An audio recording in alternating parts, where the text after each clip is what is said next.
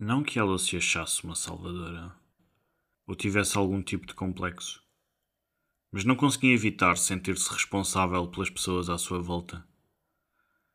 Estava demasiado a acontecer na vida dos outros. Ela estava exausta e, mais do que isso, frustrada. Porque, quer os outros digam, quer não, é a sua responsabilidade. E entre um amigo com depressão, a prima que sofre de violência doméstica, a mãe com uma grande tendência para o drama e o avô cada vez mais debilitado, ela corria entre cada um e sentia que falhava com todos. Tentava correr um pouco para ela própria de vez em quando, porque era saudável fazê-lo, mas no meio de tantas pessoas à sua volta com problemas, era de um egoísmo tremendo tirar tempo para si. Porque não era tempo que passava a cuidar delas. Ela simplesmente ia, e volta e meia, voltava a perceber-se de que precisava de parar, mas era um pensamento fugidio porque alguém voltava a precisar mais dela. Ao fim de meses de correria, ela tinha chegado a um ponto de exaustão extremo.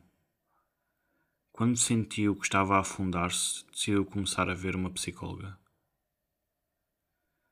Kátia, a felicidade dos outros não é da sua responsabilidade. Pode ajudá-los sempre que conseguir, mas não é da sua responsabilidade que eles estejam bem ou mal. Isto fê-la logo chorar.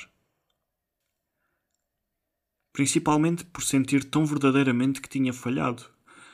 Ver que os outros se afogavam à sua volta só era uma prova da sua própria incapacidade e se não era capaz de ajudar as pessoas de quem gostava, então para que servia ela?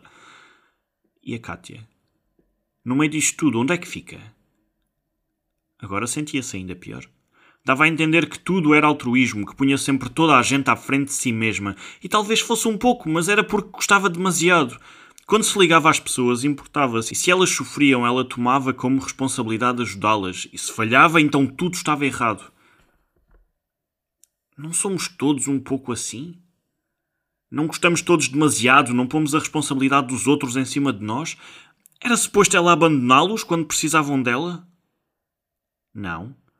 Mas é suposto criar um equilíbrio que lhe permita cuidar de si. Se calhar tinha sido esse o problema. No meio de tanta coisa, ela esquecera-se de si própria.